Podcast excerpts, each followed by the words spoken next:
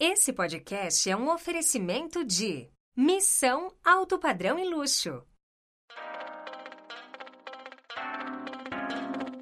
Começa agora o Vem Pra Mesa, o podcast número um do mercado imobiliário. A apresentação: Sérgio Langer.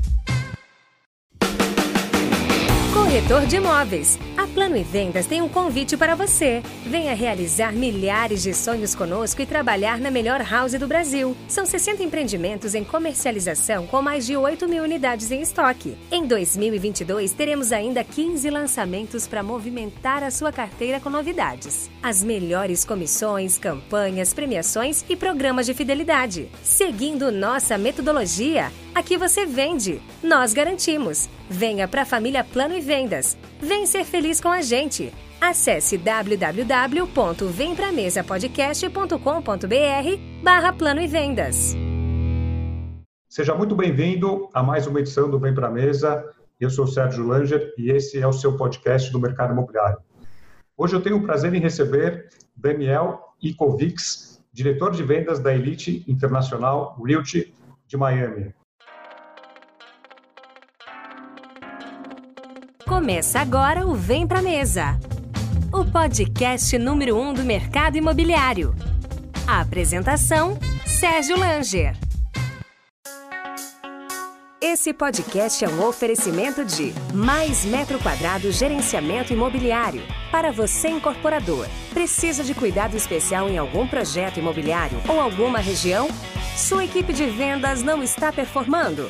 O VSO de seu estoque poderá ser impactado? Você precisa conhecer a Mais Metro Quadrado Gerenciamento Imobiliário do Simão e do Rodrigues. Eles estão à sua disposição para agendar um café físico ou virtual. Acesse www.maisn2.com.br. Daniel, seja muito bem-vindo ao Vem Pra Mesa. Obrigado, Sérgio. É, obrigado pelo convite. Aos convites aí do Vem Pra Mesa, meu boa tarde.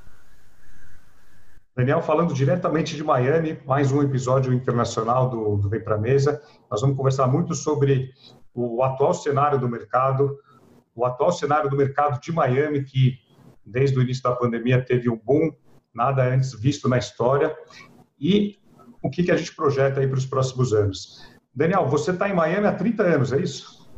Exatamente, Sérgio. Estou há 30 anos aqui, eu vim com 13 anos para cá, então fica fácil fazer esses cálculos de idade que as pessoas não gostam, mas eu tive que falar porque é relevante, porque eu vim criança, eu vim com meu pai, é, ele tinha uma agência de turismo no Rio de Janeiro, é, por questões na época de violência tal, ele resolveu vender a agência. Quando ele chegou aqui, é, ele começou a alugar imóveis para amigos que ligavam para ele, trabalhava em turismo, né, hotel tal, o pessoal ligava, é, Léo, me ajuda a achar um lugar para ficar hospedado tal, e ele começou a alugar, brincando assim, um apartamento aqui, outro apartamento ali, e depois as pessoas falaram, peraí, é, acho que eu quero comprar esse apartamento que você me, me alugou. Aí meu pai falou, ótimo, eu vim fazer ano sabático, mas já descobri para onde está me levando a vida aqui em Miami. Aí ele abriu imobiliária baseado nos clientes de turismo dele do Brasil. Muito bom. E, e, conta um pouco como, como que é a licença para atuar como corretor, como imobiliária é, no mercado americano, que é, é, as regras são muito mais rígidas que no Brasil. Isso aqui você precisa ter uma licença é, estadual, no caso aqui da Elite a gente está na Flórida, então você faz um curso, nesse curso você faz um teste, após fazer esse teste do curso, você faz um teste a nível estadual. Até aí não é tão diferente do Cresce, que você faz testes no Brasil. É, mas aqui ela é uma profissão extremamente é, controlada e levada muito a sério. Ou seja, é para você perder uma licença ou equivalente a um Cresce lá, é, não vou falar que é relativamente fácil, mas é muito possível. É, porque ela é regulamentada de forma muito estrita por autoridades estaduais. Então, qualquer tipo de erro profissional, qualquer reclamação que você tenha, existe uma investigação e eles estão muito, eles se atentam muito à questão de ética entre corretor e cliente e a ética profissional entre os próprios corretores. É extremamente regulamentado, existem é, inclusive painéis e boards que a gente chama aqui de ética para avaliar casos, se foi antiético ou não é, a ação tomada para aquele corretor é, além de ser, ser respeitar e além de ser muito fiscalizado, como você falou, é, é respeitado, né? Tem, uma, tem um senso comum, não só do cliente, como do corretor, de seguir a, a, as condutas, seguir as regras, porque sabem que a, as infrações são pesadas. É, é, exatamente. E tem uma questão interessante, né? Porque é muito, é muito chato você generalizar, mas assim, é, você que eu que já tive que lidar com alguns corretores, para não falar centenas de corretores no Brasil, você tem como qualquer lugar do mundo, você tem corretores bons e não tão bons. Mas eu vejo que aqui nos Estados Unidos o nível do corretor ele é um pouco acima da média é, do que eu conheço em outros lugares. E, e, a razão disso, que eu acredito que seja, é, muitas vezes tudo deu certo na vida da pessoa aqui, eu vejo que a pessoa resolve fazer uma transição para o mundo de corretagem. Porque ele fala assim, poxa, eu me dei bem aqui como private banker durante 20 anos num banco internacional aqui em Miami, eu me dei bem como um contador aqui em Miami, agora eu estou a fim de transferir esses meus contatos, remunerar é, vendendo imóveis para esses contatos. Então ele faz uma transição, mas o nível da pessoa que chega no mercado imobiliário é extremamente qualificado. Eu aqui na minha equipe eu tenho pessoas com PhD, com mestrado, é, é extremamente comum. Eu tenho médicos, é, é, tudo que você puder imaginar em termos de profissão, eu tenho na minha equipe e isso é válido para qualquer outro imobiliário local. O nível é bom é, e muitas vezes eu vejo que em outros países tudo deu errado na vida da pessoa, ele fala, poxa, vou virar corretor e virar imóvel. De novo, não quero generalizar, mas isso ocorre em muitos países. Sim, não, o Daniel foi extremamente bonzinho, mas o, o nível dos corretores nos, nos, Estados Unidos é muito acima do mercado brasileiro, do mercado europeu e, e, de outros mercados realmente, muito por conta dessa questão que ele, que ele falou. Daniel, você, vocês atuam no estado da Flórida. Exato. Isso, exatamente. Estado da Flórida. Eu quero voltar à última pergunta para não criar inimizade no Brasil. Eu acho que aí em 30 anos, minha ótica, eu estou há 22 na imobiliária, eu vejo que melhorou muito. Tem que dar também um crédito e um mérito. Com certeza. É, existe hoje, e principalmente nos últimos cinco anos, vamos colocar assim, né, Sérgio?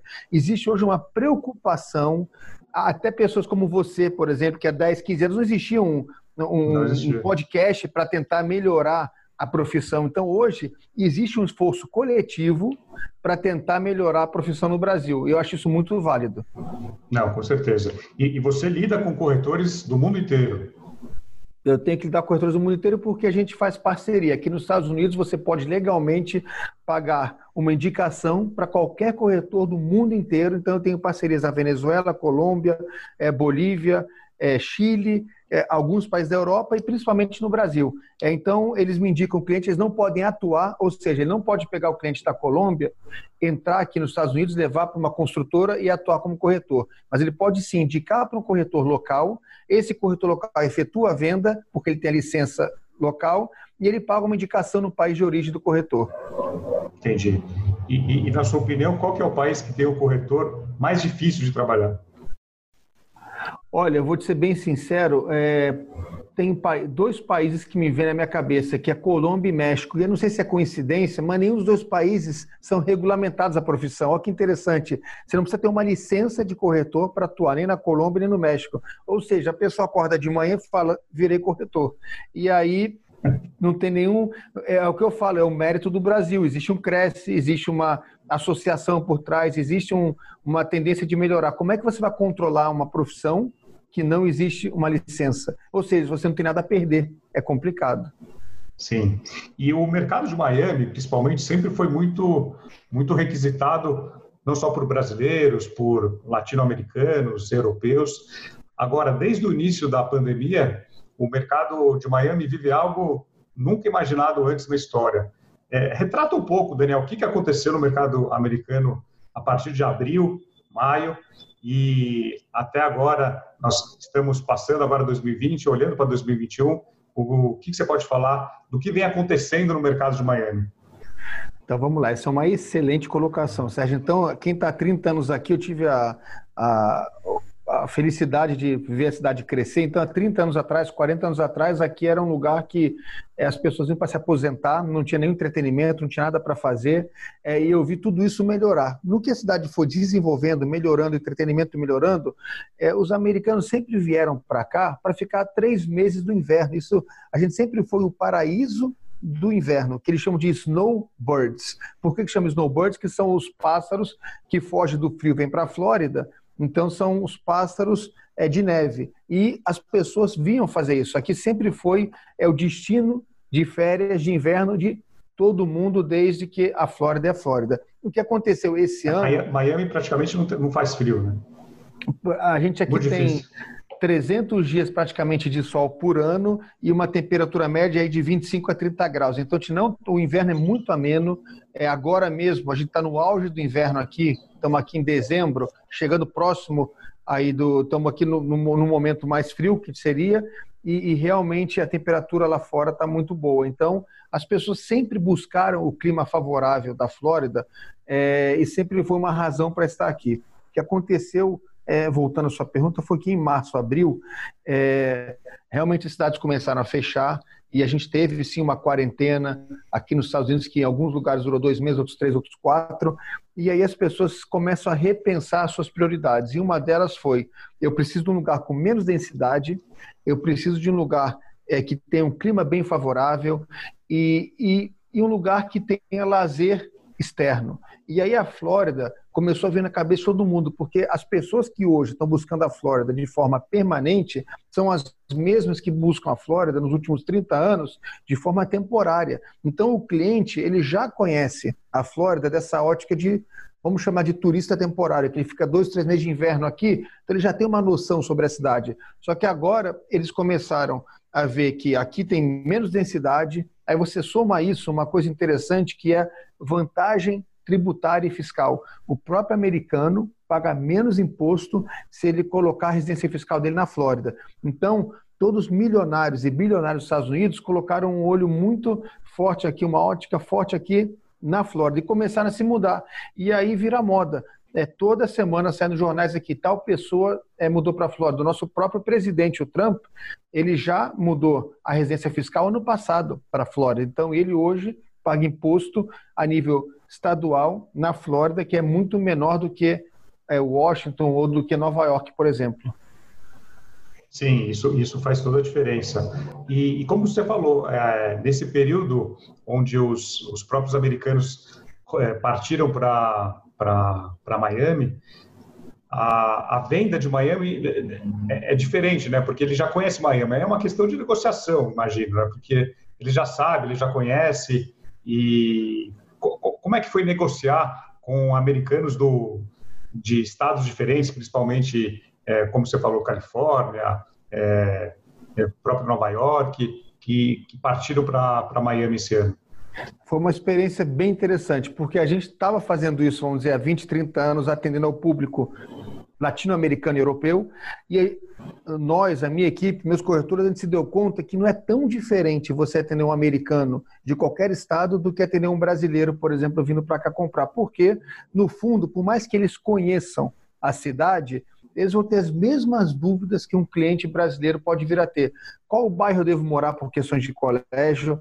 É, como é que funciona a dinâmica aqui do dia a dia de trânsito? Então, por mais que eles frequentem com aquele olhar de turista, quando eles chegam aqui, eles querem, eles têm as mesmas dúvidas que um cliente internacional tem. A vantagem é que a equipe já está acostumada atender essas demandas para o mercado latino-americano. Então, isso facilita muito você é, ter toda a paciência e o cuidado de responder as mesmas dúvidas que um brasileiro pode ter, você vai ter é, para um americano, ao ponto de que a gente está explicando agora é, questões fiscais e tributárias para um americano. Então, você imagina um brasileiro, imigrante, tem que explicar quais são as vantagens daquele americano é, ter a residência fiscal na Flórida. Então, a gente, é, as demandas são muito parecidas. No fim, é você dar um bom serviço para o cliente. Independente da nacionalidade, da origem dele, o cliente quer serviço. Hoje, muita coisa está na internet, Sérgio. Então, você tem que é, se atentar a questões que o cliente não pode encontrar na internet, porque os imóveis estão na internet.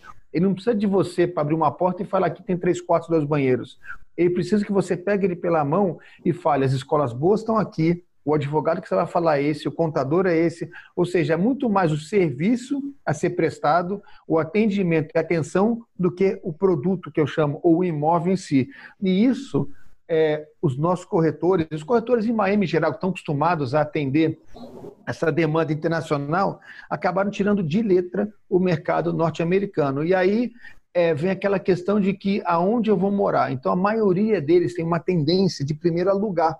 Eles estão testando essa, essa nova vida na Flórida, porque eles sempre vinham de férias e ficavam na praia. Era muito natural. Vamos ficar dois meses, alugam um apartamento na praia de Sunny Isles, na praia de Hollywood, e, e vamos ficar lá dois, três meses é, de férias. Agora eles estão vindo com família, com filhos, com esposa, com sogro e com sogra.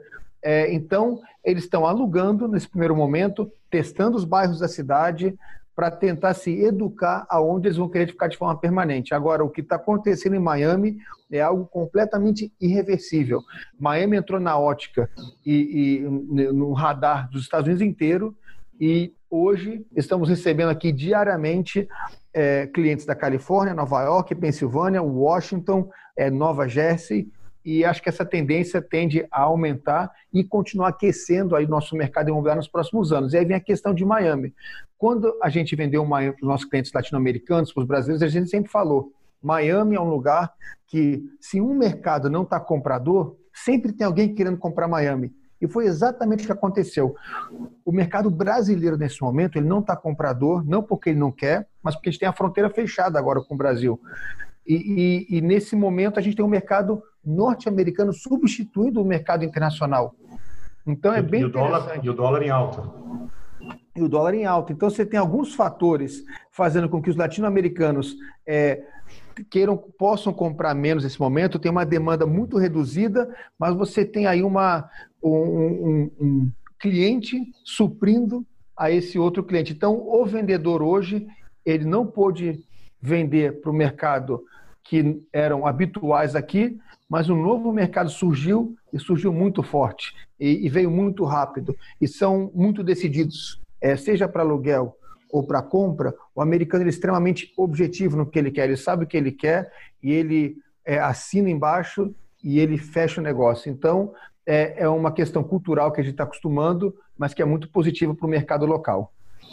E essa questão cultural deve ser interessante de lidar, porque vocês atendem nacionalidades diferentes e você tem o brasileiro, você tem o asiático. É, o que, você pode falar dessa diversidade cultural e quem que é mais fácil, difícil lidar numa negociação, Daniel? Olha, eu acho que assim, culturalmente, é, os corretores de Miami estão extremamente. Eles podem é, não gostar da maneira, muitas vezes, do latino-americano de lidar com as coisas, mas a gente acostumou.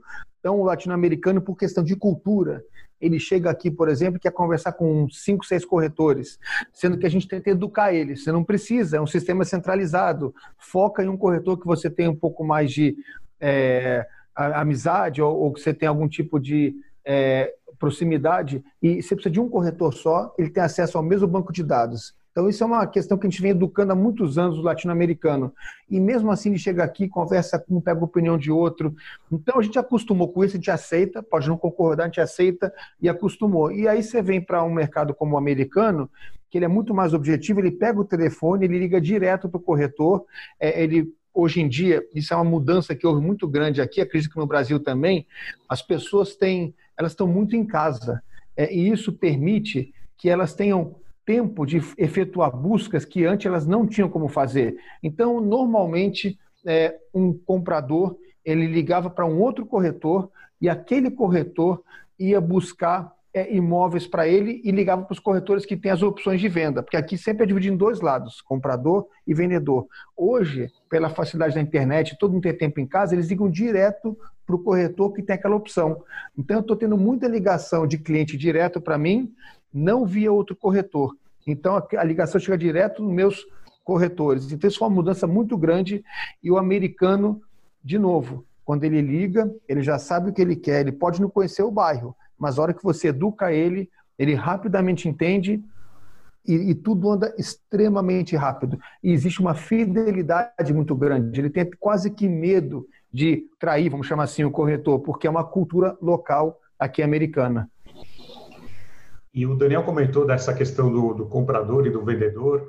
É, Daniel, explica para quem não está familiarizado essa questão que é, é, é, muito inerente ao mercado americano e principalmente a, a MLS, essa, essa listagem única onde aparecem todos os imóveis catalogados, que é algo que no Brasil todo mundo sonha, mas acho que a gente está muito longe de, de acontecer.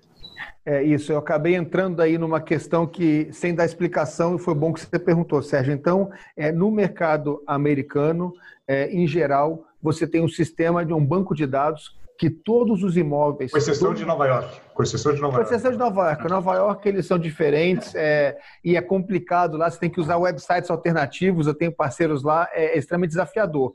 Mas vamos dizer que a maioria dos estados dos Estados Unidos existem um, tem um sistema central é, no qual todos os imóveis estão listados lá. Então, você sempre, é, normalmente, é, numa transação, você vai ter sempre dois lados. Um corretor vai trazer o comprador e um corretor vai estar representando o vendedor. Isso evita muita briga, porque o mercado americano ele só trabalha com exclusividade. Você só entra nesse banco de dados se você deu exclusividade para um único corretor. Então, eu atuando como Elite, que é a minha imobiliária, eu pego diversas exclusividades dos meus clientes latino-americanos, é, eu jogo tudo num sistema único e 85 a 90% das vezes tem um outro corretor do lado que traz o comprador. Então é tudo muito organizado. Você tem 6% de comissão, todo mundo já sabe que 3% fica para a ponta é, vendedora, que somos nós que temos essa captação, e 3% vai ficar para a ponta do comprador, que está sendo trazido por outro corretor. Isso evita briga, isso organiza o mercado, e esse sistema, como o Sérgio colocou, que se chama MLS, que é Multiple Listing Service, ele funciona extremamente bem aqui nos Estados Unidos. No Brasil, ainda é um desafio implementá-lo, assim como em muitos lugares do mundo, não é único ao Brasil esse problema, porque é uma questão cultural. O brasileiro ele gosta de ter oito corretores tentando vender a casa, é, os corretores também, entre eles, é, existe muita é, briga. É, então, eu acho que é uma questão de cultura. Eu espero que um dia essa cultura brasileira, latino-americana, possa se adaptar, é, porque realmente o mercado é, fica diferenciado a partir do momento que uma ponta representa o vendedor, a outra o comprador, comissão dividida em parceria.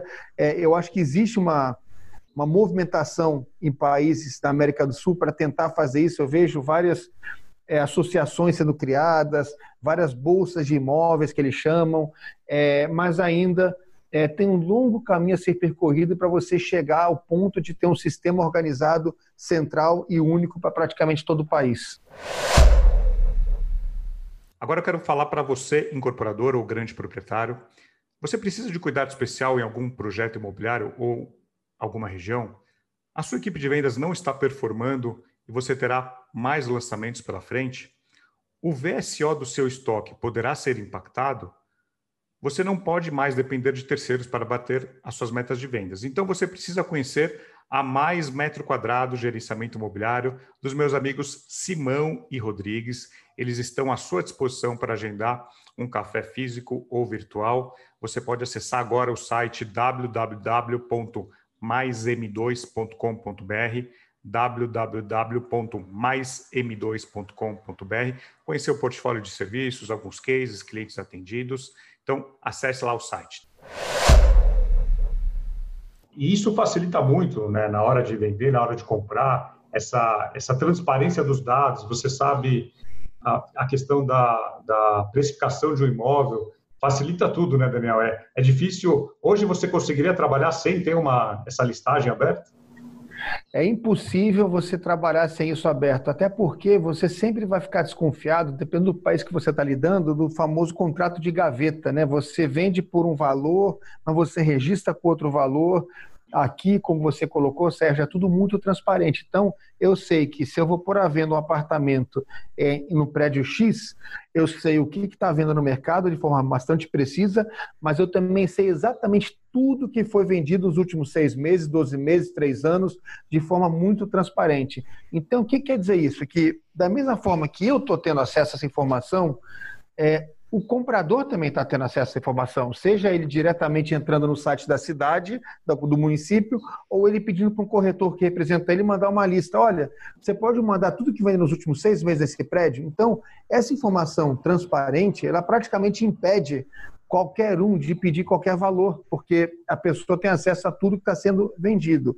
E isso acaba também filtrando aquelas pessoas que jogam qualquer valor no mercado para tentar testar o mercado, porque não existe teste de mercado aqui. O mercado paga o que está sendo pago pelos últimos compradores. E aí vem a questão cultural do Brasil. Eu vejo muito que as pessoas jogam lá em cima para ter uma margem de negociação gigante, né? Então, o comprador, o vendedor no Brasil, às vezes tem uma expectativa de ganhar 600 mil numa negociação, ele pede um milhão. Ah, deixa fazer oferta. E, e, aí fica aquela negociação extremamente distante do que a pessoa realmente espera versus o que está no mercado. E aqui não. Aqui a negociação é de 2 a 5%, porque já estão precificados no mercado. Então, aquele cliente que chega aqui vê um preço de 600 mil e oferece 300 achando que vai levar, não vai. Porque os 600 mil, em geral, já foi feito de forma coerente com as últimas vendas do prédio. Isso facilita muito a negociação, não só para a vida dos corretores, mas também os clientes, tanto o comprador como a ponta vendedora também. Legal. Eu, eu lembro, Daniel, de um evento que você organizou em São Paulo e eu, eu, tive o prazer de, de dar um pulo até lá, convite do meu amigo Tiago Granato, não sei se foi em 2018 ou 2019, e aí me chamou a atenção que você trouxe, além das construtoras e corporadoras que atuam aí em Miami, você trouxe escritórios de advocacia, contabilidade, bancos. É, como é que você falou? Toda, toda assessoria que você dá para um comprador, né? Porque não é só a questão de comprar o imóvel, você tem a questão de trazer o dinheiro, é, de é, desde escolher uma escola para os filhos. Eu lembro que tinha, tinha lá um, um pessoal que ficava auxiliando famílias que, que precisavam conhecer o bairro, conhecer é, escolas. Então, to, todo esse serviço, hoje, vocês oferecem para os compradores, né, Daniel? Isso, a gente começou esses eventos há muitos anos atrás e basicamente o foco do evento era o produto, né? Porque na época não existia internet, não era tão forte, então era muito importante eu trazer é, produtos para o cliente brasileiro, ele aprender e se educar. Olha, esse prédio em tal bairro é, tem tantos quartos e o valor é esse. É, o foco era esse. Com o desenvolvimento da internet e toda essa informação que eu tinha virar pública praticamente, hoje o foco dos eventos é o processo de aquisição.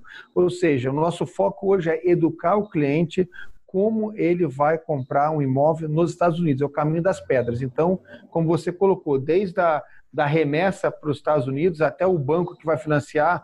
É, a gente chegou a levar diretores de escola, é, psicólogos no evento, a gente chegou a levar o pessoal de adaptação de vida, é, que você falou com eles, como adaptar na vida aqui, aonde que fica a farmácia do bairro. Quer dizer, são questões que parecem ser muito secundárias a um evento imobiliário, mas na verdade são o coração do evento, porque se a pessoa não entende é, onde se situar, não vai ter negócio. Então, é, é trazer informações que não são tão óbvias para o público. E aí você tem que surpreender ele. Tinha uma época que tinha muito é, italiano tirando um visto, tirando a cidadania italiana é, para poder tirar um visto específico que, que europeu tem direito. Então, te levou um advogado da Itália, especializado em pegar o cidadão brasileiro que tem o potencial de virar um cidadão italiano, e no evento a pessoa já pegava a lista do italiano, já adiantava o processo. E na próxima mesinha ao lado já estava o advogado americano que já ia ajudar ele. Agora você é italiano, então o visto que se aplica a você é esse daqui. Então é, é, é o pacote completo ali. A pessoa muda a cidadania no evento e já pega um visto que permite ele vir trabalhar aqui. É, essa assessoria são questões que não estão na internet. A pessoa não pode ter um acesso tão fácil. Ou se ela puder ter acesso, vai custar muito tempo dela buscar isso. Então você tem que sempre tentar surpreender o seu público. Esse é o grande desafio de qualquer negócio. Você sempre tem que trazer novidades, você tem que sempre se reinventar e a gente, como empresário, tem que estar sempre pensando lá na frente. E é isso que a gente faz. Cada evento nosso era muito interessante porque ele permitia a gente dar uma direção do próximo ano. Então a gente, a gente mesmo criava as pautas e a gente seguia aquelas pautas dos próximos 12 meses. Esse ano tem muito brasileiro mudando para cá. Bom, então a gente vai focar em escola, localização e imóvel que esteja localizado perto de escola. Então as pautas eram dadas no evento, que normalmente era no começo do ano, e daí em diante a gente focava as outras pautas é, para seguir adiante. Mas é muito importante você sempre surpreender o seu cliente. Com certeza, Daniel. Agora, fa falando um pouco sobre, sobre o mercado de Miami. Né? O mercado de Miami é, é um mercado, como a gente falou, que o mundo inteiro compra Miami. É uma cidade é, muito conhecida, que você não precisa vender de fato a cidade, a cidade normalmente o cliente já esteve em Miami. E nos últimos anos, Miami ficou conhecida é, principalmente por empreendimentos é, de muito luxo, é, marcas como Armani, Fendi, Porsche, é, estão construindo ou construíram empreendimentos aí de, na casa aí de 40, 50 milhões de dólares. O é, que, que, você pode falar sobre esses empreendimentos, Daniel? Eles, eles continuam é, sendo lançados? quem, quem que é o tipo de cliente que compra esses imóveis aí de, de grifes de luxo? esses empreendimentos de alto padrão, de ultra luxo, como a gente chama aqui, é, eles são uma resposta à demanda do tipo de público que hoje procura Miami. Então, houve aí um desenvolvimento do tipo de público. Então, a gente sempre teve um público latino-americano, americano, classe média alta, é, um poder aquisitivo muito bom buscando Miami.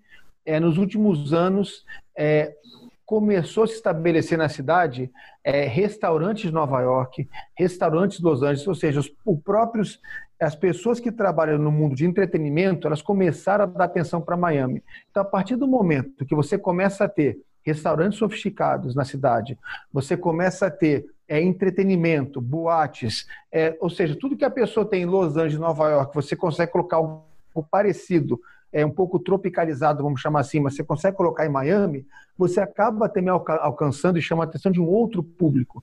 E esse público é, de pessoas que a gente chama de é, ultra high net worth, que são pessoas que têm um poder aquisitivo acima de 30 milhões. Eu falo tudo isso porque são pesquisas feitas anualmente. É, e Miami está em sexta ou sétima posição das cidades do mundo que mais atrai esse público de alto poder aquisitivo.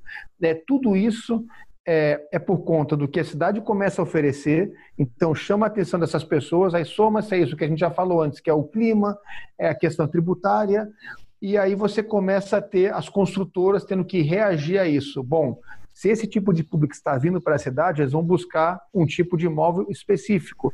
E aí você começa a ter coberturas sendo vendidas por 30 milhões, você começa a ter casas sendo negociadas por é, 40 milhões de dólares. Então, isso dólares, é uma resposta né? de dólares. dólares.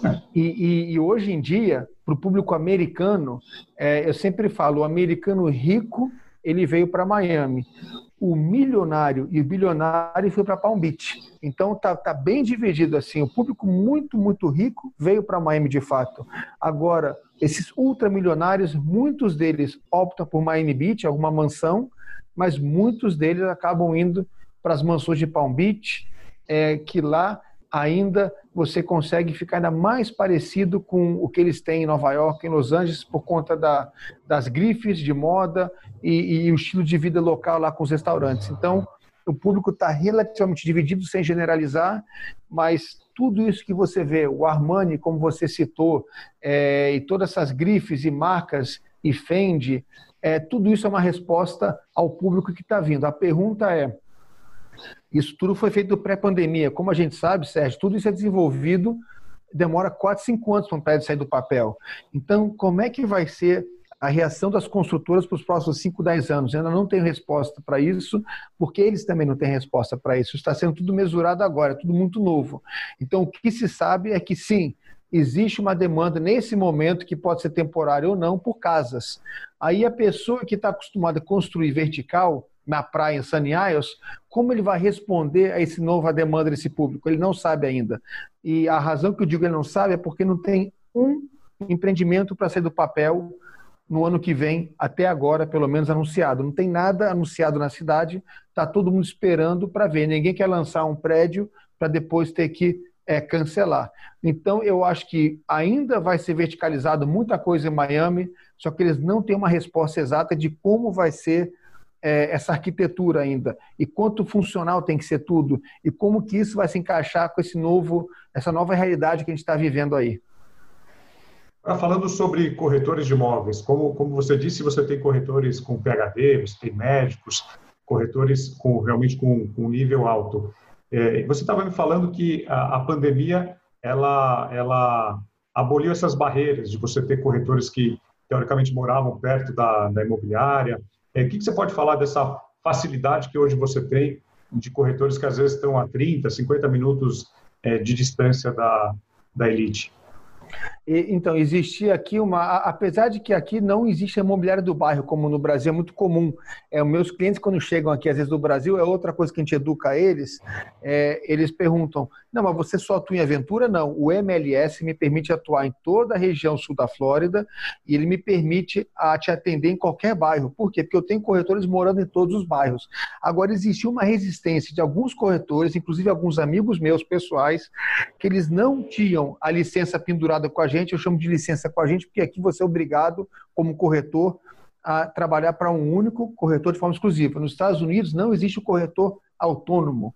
É bom a gente esclarecer isso. Todo corretor está ligado a uma imobiliária. Então, eu tinha alguns amigos próximos, outros não tanto, que acabavam que eles não tinham a licença com a gente e uma das barreiras que eles citavam era a distância física do escritório. E com a questão da pandemia, eu comecei a convidar essas pessoas a participarem das nossas reuniões virtuais pelo Zoom. E aí eles começaram a ver que o assunto abordado era bom, o approach que a gente tinha eh, era interessante e que eles poderiam fazer tudo de forma remota. Ou seja, é, deixou de existir aquela barreira física deles estarem na imobiliária. E com isso, durante a pandemia, por incrível que pareça, a gente contratou sete ou oito ótimos corretores que tinham algum tipo de é, é, barreira para vir trabalhar com a gente e foi totalmente rompida essa barreira e hoje é, clientes que têm distância de 50 minutos até uma hora e meia da elite da imobiliária, eles podem fazer parte da equipe e se sentir parte da equipe, porque a gente tem reuniões semanais pelo Zoom. E o mais interessante é que, conversando aqui com o pessoal da elite, muito provavelmente é, é muito possível que vai ter uma vacina, obviamente, em breve. É, tudo deve se normalizar em algum momento, não se sabe quando, mas a gente provavelmente vai continuar com as reuniões virtuais também. Então, aquela pessoa que mora longe ou perto, mas ele está com atendimento na rua, ele vai poder participar escutando a reunião. Então é interessante, uma ferramenta que sempre existiu, que é o Zoom, não era utilizada. Então, era uma coisa que não faz sentido. É, quem quiser vir pessoalmente um dia vai vir. Se você não pode vir, quer trabalhar na sua casa, a reunião vai ser transmitida ao vivo para você também. Coisa simples que não era utilizada. E aqui no Brasil passam essas, essas séries, essas minisséries, no mercado americano, dos corretores, sempre tem esse, esse glamour é, de casas bilionárias, comissões altas.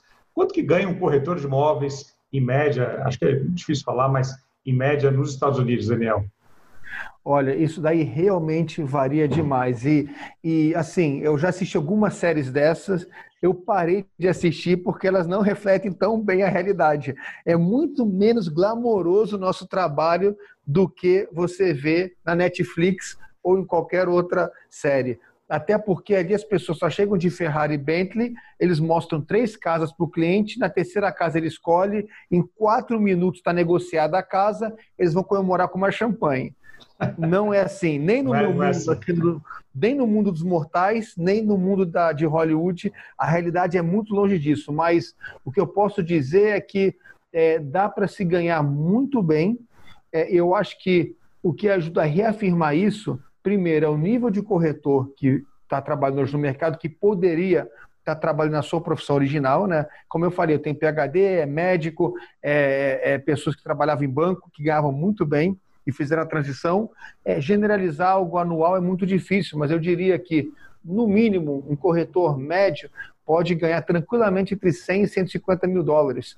Mas o bom da nossa profissão é que você pode estar num ano que você ganhou 20 mil dólares naquele ano, e de repente chega um cliente teu, compra uma casa de 5 milhões de dólares, a comissão é 3%, você ganha 150 mil dólares num prazo de dois meses. Então, o bom do mercado imobiliário são essas possíveis surpresas que você pode ter, que na verdade não é sorte, é trabalho duro que você tem, mas às vezes a compensação vem lá na frente, né? Você trabalha alguns meses, alguns anos, e você começa a fazer um nome no mercado, e lá na frente você é remunerado.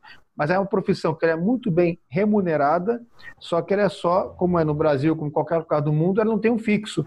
Então ela é no sucesso. Então, é, não adianta a gente criar também um glamour para os nossos colegas latino-americanos e achar que vai vir aqui e ficar milionário. Não é assim. É muito trabalho e para exemplificar isso, eu vou te dar um exemplo do que acontece na região que eu atuo. Eu atuo no sul da Flórida. O sul da Flórida ele é basicamente do extremo sul de Miami, que é Kendall, Homestead, e ele vai até Palm Beach. Isso é considerado o sul da Flórida. É, são três condados, então é Miami, Fort Lauderdale e Palm Beach. Só nessa região que eu atuo, são 52 mil corretores. Então a concorrência é gigante. São 1 milhão e 300 mil corretores nos Estados Unidos. É, a NAR, que é a National Association of Realtors, a NAR, ela tem 1 milhão e 300 mil membros. Ela é a maior associação profissional do mundo. Então, é, isso obviamente é muito bom, porque dá um poder de barganha enorme. A gente tem um lobby muito bom no Congresso americano. Tudo que tentam passar que vai contra a profissão é, imobiliária, tem um lobby, algum advogado brigando pela gente, o que é muito bom essa força. Mas, ao mesmo tempo, você pensar que tem mais de um milhão de corretores nos Estados Unidos, é muita concorrência. Então, você tem que realmente fazer um grande esforço de se diferenciar da concorrência, nem sempre é fácil. Agora eu vou falar para vocês da Uink. A Uink, incorporadora aqui de São Paulo, possui apartamentos nas melhores localizações de São Paulo, em bairros como Pinheiros, Vila Mariana, Brooklyn, Perdizes, entre outros, com uma localização sempre única, muito perto do metrô. São projetos incríveis, de um, dois e até três dormitórios. E o grande diferencial da IU é que os apartamentos estúdios têm pé direito de 3,70 metros, isso mesmo um estúdio com um pé direito de 3,70 metros te dá uma amplitude, te dá um espaço muito maior, uma sensação de bem-estar diferente de outros apartamentos. Então conheça agora o portfólio de produtos de apartamentos à venda no site www.uinc.com.br. Vou repetir: www.uinc.com.br. Corrija se eu estiver errado, mas me falaram que a licença para atuar no, na, Flórida, na Flórida é uma das mais difíceis de se obter para corretor? Olha, eu acredito que seja uma das mais estritas aqui, é uma das mais difíceis. Eu sei que Nova York também, que é bem regulamentado lá essa questão, existe uma série de, de testes que você faz, é, que não é fácil, só que interessante que aqui é tudo muito mais automatizado hoje em dia do que outros estados. Então, essa é a vantagem. Você faz o curso em casa e já estão começando a permitir, depois da pandemia, fazer teste do Cresce em casa. Então, isso ajudou muito né, as pessoas a tirar a licença. É, mas, sim, é um dos lugares que é considerado mais difícil e, com toda certeza, a Flórida é um dos estados mais regulamentados dos Estados Unidos, até porque existe muito estrangeiro atuando e se você deixar a coisa desandar, é, a pessoa, às vezes, por ignorância, está em outro país, é um imigrante e pode fazer coisas erradas. Então, aqui existe uma fiscalização muito grande. E vocês atuam também em Orlando?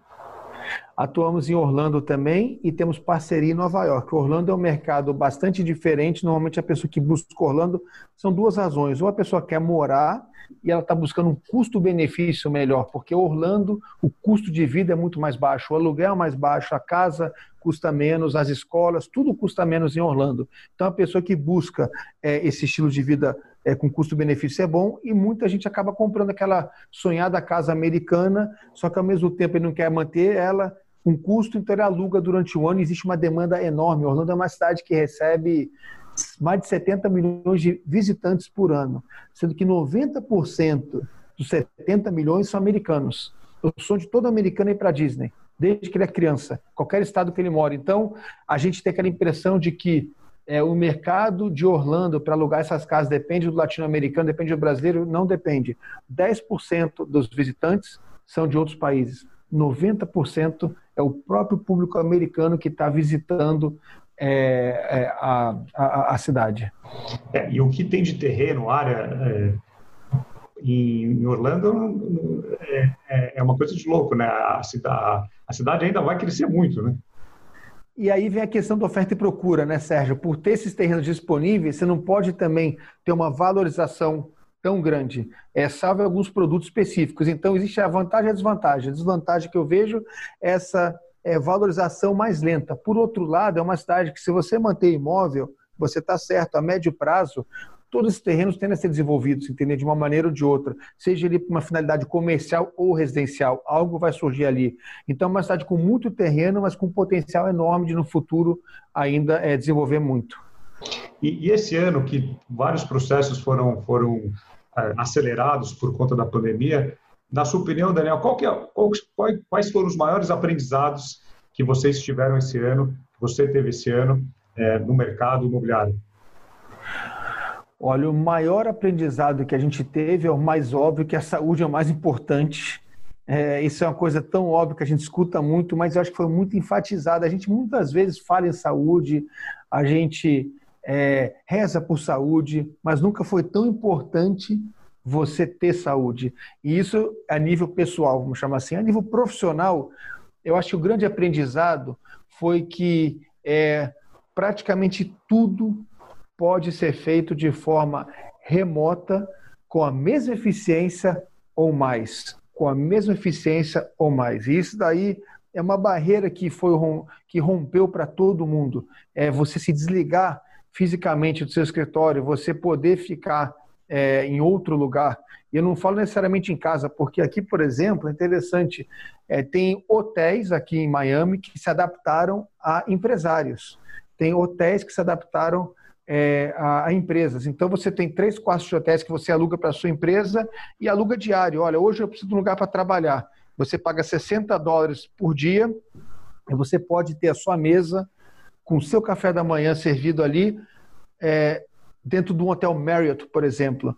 Então, é, as barreiras foram rompidas. Hoje tudo pode ser feito de forma eficiente, com uma tecnologia simples e barata, e você pode ter acesso a tudo. Então, acho que a nível profissional, realmente essa foi a grande barreira que aqui para os nossos corretores foi rompida. E falando em números, o quanto que a Elite cresceu nesse ano de 2020?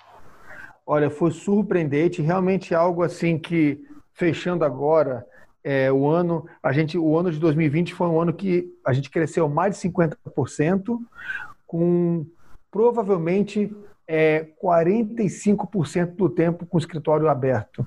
É, a gente teve aqui que fechar durante algumas épocas do ano, obviamente durante a quarentena, que foi de março até, eu diria que junho ficou fechada, mas depois tivemos casos de pessoas no escritório com Covid, fechava por mais duas semanas, três.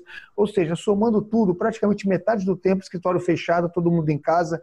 Então você pensa assim: bom, se o escritório está fechado metade do tempo, você tem aquela ideia de que rendeu metade, né? A gente trabalhou metade do tempo fisicamente e cresceu 50%. Então, está aí a prova de que é, o trabalho remoto pode render igual ou mais. Obviamente, nós fomos beneficiados por duas questões. Uma é o mercado americano vindo comprar, o mercado de outros estados, assim como o mercado local comprando, e outra é que são os nossos, nossa carteira de clientes brasileiras e latinos colocando os imóveis à venda. Então, houve um encontro das partes. A gente tinha a opção de venda e o americano veio comprar essas captações. Certo. E falando sobre, sobre o que vai vir, vir pela frente, sobre essa tendência em casas, espaços maiores, como office, você comentou que novos projetos ainda estão estão congelados aí em Miami por conta de, das construtoras não saberem né, muito o que lançar, o que, que vai dar certo. É, o que, você pode falar sobre, sobre é, essa tendência? O que, que veio para ficar? É, espaços maiores, casas, apartamentos grandes. Se bem que Miami sempre foi conhecida por, por isso, né? aquelas principalmente sacadas grandes. É, você entende que possa ser alterado alguma coisa por conta da, da, da pandemia? Olha, eu durante a pandemia eu ficava o tempo todo em casa na quarentena que a gente teve que ficar, tentando buscar tendências. Né? Então, eu via que o mercado ia para uma questão de casa, de repente a, a imobiliária vendia oito apartamentos. Eu falava, peraí, é, então agora eu acho que é apartamento a tendência e as pessoas não querem casa por causa do custo de manter uma casa. Aí eu falava, já entendi. A pessoa testou a casa, chocaram, voltou para apartamento. Aí eu começo a vender apartamento, aí pum, vende um monte de casa. Então, está muito difícil você criar uma tendência, a gente adora ter uma resposta pronta, né? tendência é essa ponto. O que eu aprendi nessa pandemia é que cada pessoa tem a sua necessidade pessoal. Eu vou te dar um exemplo. É, ao mesmo tempo que está cheio de pessoas querendo comprar casa. Eu vou usar até o exemplo de Nova York. Vamos lá, não vamos longe. É, as pessoas de Manhattan elas estão comprando casas num raio de até três horas de carro de Manhattan. Então, isso levou elas para o interior do estado de Nova York elas estão pagando um preço altíssimo por essas casas. As pessoas que hoje são proprietárias dessas casas, elas tinham essas casas à venda há, dois ou três anos, ninguém queria pagar esse valor por elas. Agora chegou um monte de pessoa de Manhattan que está disposta a pagar. Essas pessoas já não têm os filhos morando em casa normalmente, já estão com os filhos grandes, a gente chama aqui nos Estados Unidos de empty nester, quando o ninho está vazio. Então, a pessoa que é empty nester está com o ninho vazio, normalmente é um marido, uma mulher, um casal, cujos filhos já estão na, casados, já saíram de casa. Essas pessoas estão vendendo no preço que eles tinham um target de vender para esse pessoal de Manhattan e estão trazendo esse dinheiro para a Flórida para comprar um apartamento. Porque eles não precisam estar numa casa com jardim e piscina, porque já não tem mais filho, os netos moram em outro estado. É, então, essa questão de casa com jardim não é para todo mundo. Eu acho que um mercado puxa o outro, um segmento do mercado puxa o outro. Então, ao mesmo tempo que as famílias com crianças estão buscando esse espaço grande, as pessoas que hoje estão no espaço grande, mas que é um espaço que não está sendo bem utilizado, vão buscar um apartamento. Então, obviamente, nesse primeiro momento existe uma tendência por casa, mas ao mesmo tempo a contrapartida é que tem muita gente voltando para apartamento por questões pessoais, entendeu? Necessidades pessoais. Então, eu acho que a gente vai continuar essa questão de espaço, tal, tal, tal, mas tem pessoas buscando apartamento. O que, que deve mudar nos próximos anos? Eu acho que as construtoras vão se atentar muito a espaços, a higiene. É, por mais que passe o que a gente está vivendo agora, sempre vai existir aquela desconfiança de será que isso acontece de novo? E como é que, onde que eu vou estar morando se isso acontecer de novo. Então as construtoras vão se atentar muito a elevador para poucas pessoas, poucos apartamentos por andar, prédios com boas áreas de lazer, de forma que a pessoa, mesmo estando numa época normal e for comprar, ela vai levar em consideração aquilo e falar, do mesmo jeito que aqui em Miami eu mostro uma casa, eu falo, olha, essa casa aqui ela tem um vidro especial contra antifuracão a pessoa vai mostrar um prédio e falar: olha, se um dia você for obrigado a ficar em quarentena por dois ou três meses, olha essa área de lazer que você vai poder usar no seu prédio. Então, eu acho que é, as construtoras estão muito atentas a, a, a, ao, que vai acontecer nos próximos anos. Eu acho que essas são as tendências: mais espaço, mas nunca podemos generalizar. Não, com certeza, porque, como você falou, o ciclo imobiliário é muito longo, né? até se construir, até ficar pronto, pode levar aí seis anos. E Aqui em São Paulo, a gente está vendo uma série de lançamentos esse segundo semestre e muitos projetos que estão sendo lançados agora são projetos aprovados no ano passado, concebidos há dois, três anos. Então, o que foi, o que foi muito é, marketizado é pegar algumas áreas dessas, alguns itens, e é, colocar um pouco mais de luz nele. Parece que foi pensado agora para os tempos de, de pós, não pós-pandemia, que a gente ainda está na pandemia, mas um, um, um tempo de pandemia. Agora, a recíproca é verdadeira também. Você não pode hoje sentar planejar um prédio todo é, à prova de Covid, Sim. que daqui a cinco anos, quando sair no mercado, ele é completamente irrelevante. Então, você tem que achar, e aí que vem o desafio das consultoras dos próximos anos, para os arquitetos, designers, eles têm que achar um ponto de equilíbrio e algo que seja atemporal, algo que vá agradar a todas as gerações, com ou sem Covid, pré ou pós, é, um espaço que tenha multiuso é, ok, se tiver uma pandemia, Deus me livre de novo, vai ser um espaço para isso. Mas tudo indo bem, o espaço vai ser usado para isso também. Então, esse é o grande desafio: você usar muito bem os espaços, seja ele do lar ou do prédio. É, exato. Aproveitar bem os espaços, espaços inteligentes. É, talvez com pouco contato. as construtoras estão investindo muito em, em tecnologia para entender é, desde abertura de portas, elevador, como você citou, e isso pode ser utilizado independente de uma pandemia ou não. São itens mais de, de é, higiene também, né? É, sempre voltada para a saúde. É isso aí, exatamente isso. E olhando para outros mercados que você também é, pesquisa, que você também tem com contato, mercado asiático, mercado europeu, o que, que você pode falar do que, que você está olhando no mundo hoje, Daniel? Olha, o que eu vejo assim, o mundo inteiro está passando por um momento de demanda reprimida. Então eu vejo com olhos muito bons os mercados globais imobiliários. É, dito isso, você tem aí é, mercados comerciais sendo afetados diretamente pela pandemia, é, são lojas fechando, restaurantes quebrando.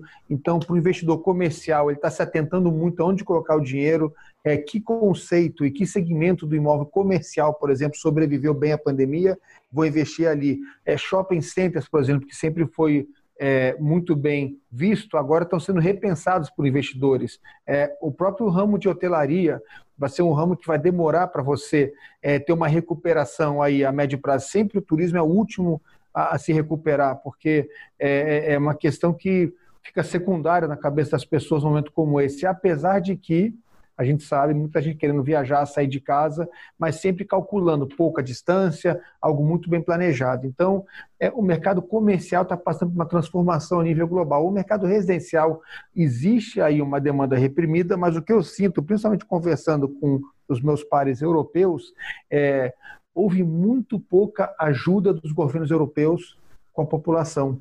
É, conversei outro dia com um espanhol e aí eu contando um pouco do que foi feito aqui pelo governo federal norte-americano, foi ajuda de custo, é, proibição de faz, você fazer é, despejo, ordem de despejo, é, e, e, de fato mandando dinheiro, pacotes de 2, 3 trilhões de dólares para acelerar a economia, inclusive o mercado é, imobiliário.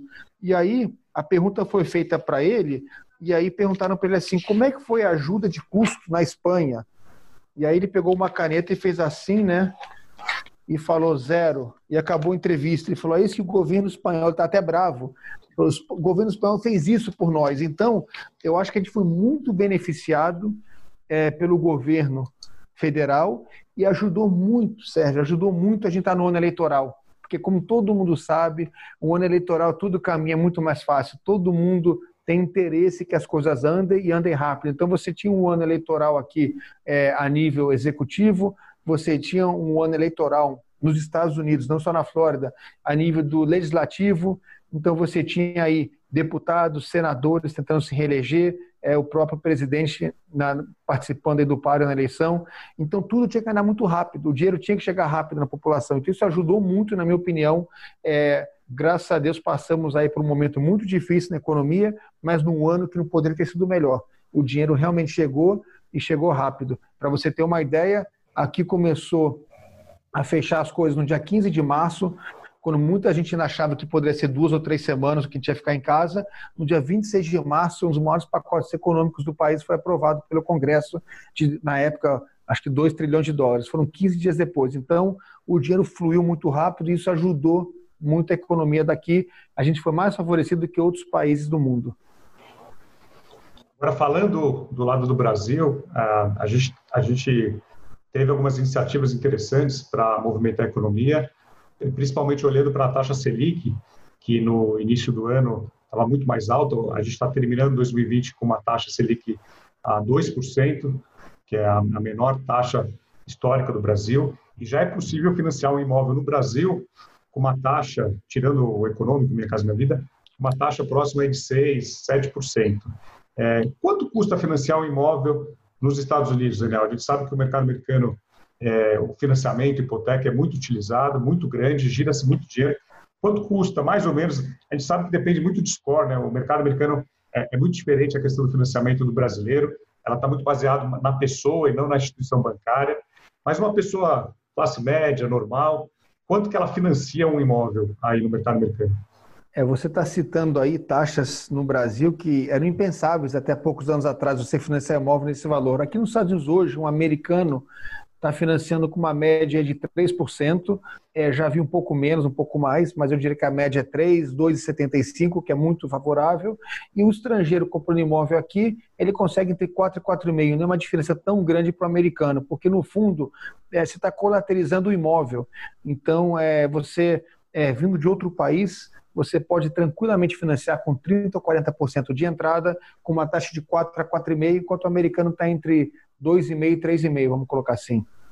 Certo, legal.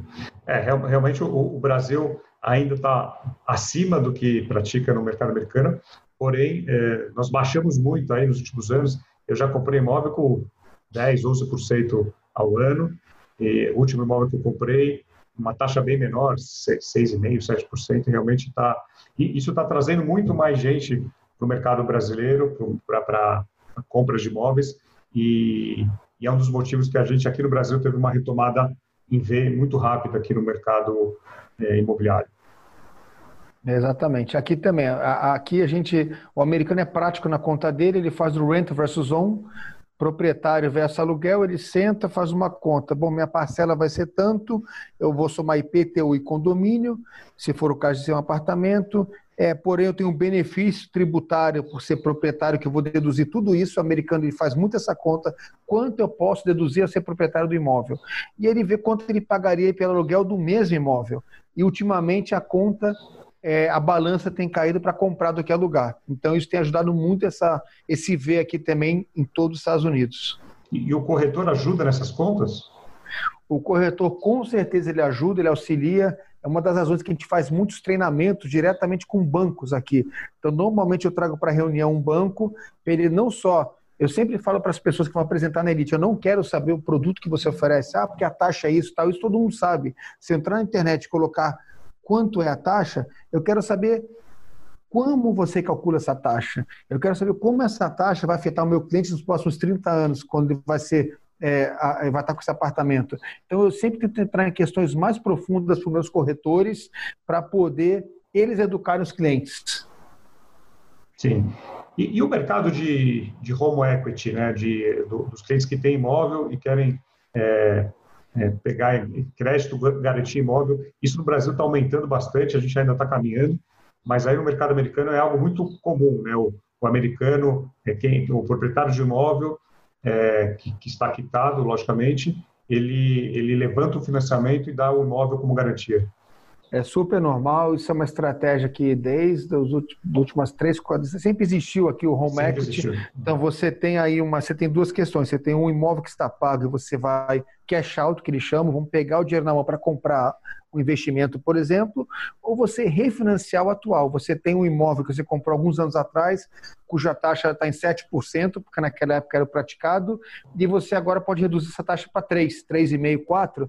Então você refinancia o imóvel, quita aquela primeira é, que você tinha aquele primeiro financiamento e entra em outro banco, às vezes no mesmo banco. É, obviamente gira um custo de escritura que você tem que fazer a conta para ver se vale a pena, mas normalmente quando a diferença é tamanha, vale a pena sim. Legal. Bom, Daniel, estamos chegando ao fim desse episódio. Muito legal conhecer a sua história, a sua chegada em Miami, é, entender é, e, e tentar projetar para onde vai o nosso mercado. E quero te agradecer novamente Gostaria que você deixasse uma mensagem para todos os nossos ouvintes. Olha, o que eu posso falar para você, Sérgio, para os seus ouvintes, primeiro agradecer aí o tempo deles. Eu sei que vivemos num mundo super cheio de coisas, com muito material para ser escutado. Agradeço a cada um que tirou aí uma horinha para nos escutar e deixar aquele recado que é, tudo isso que a gente está vivendo agora, isso vai passar. É muito é, fácil a gente falar isso e, e, ter pessoas escutando a gente que perderam parentes, entes e perderam entes queridos e perderam amigos, mas tudo que a gente está vivendo agora, isso vai passar e eu sempre tento ver o lado bom de tudo e eu sempre falei, até outro dia estava conversando com um amigo, é, eu evito de ver notícias, por exemplo, porque são muito manipuladas hoje em dia e você fica deprimido escutando as notícias. É, chega em casa, liga uma música. No meu caso, eu escuto ou música ou escuto comédia. Eu, eu chego em casa, eu ligo no YouTube um monte de comediante brasileiro, que eu gosto de comediantes brasileiros, eu fico escutando, eu não escuto nada, não deixo nada externo me influenciar, e é isso que eu deixo para todo mundo. É, quando forem é, escutar uma notícia de alguém, por favor, procurem a fonte daquela notícia para ver se procede, porque tem muita coisa falsa rolando por aí e cria uma sensação desnecessária. Então, menos notícia, mais música, mais comédia. O outro lado, quando a gente sair, que é em breve vai ser muito melhor do que esse. Legal, Daniel, muito bom. É isso aí. Pessoal, é isso. Semana que vem tem mais. Tchau.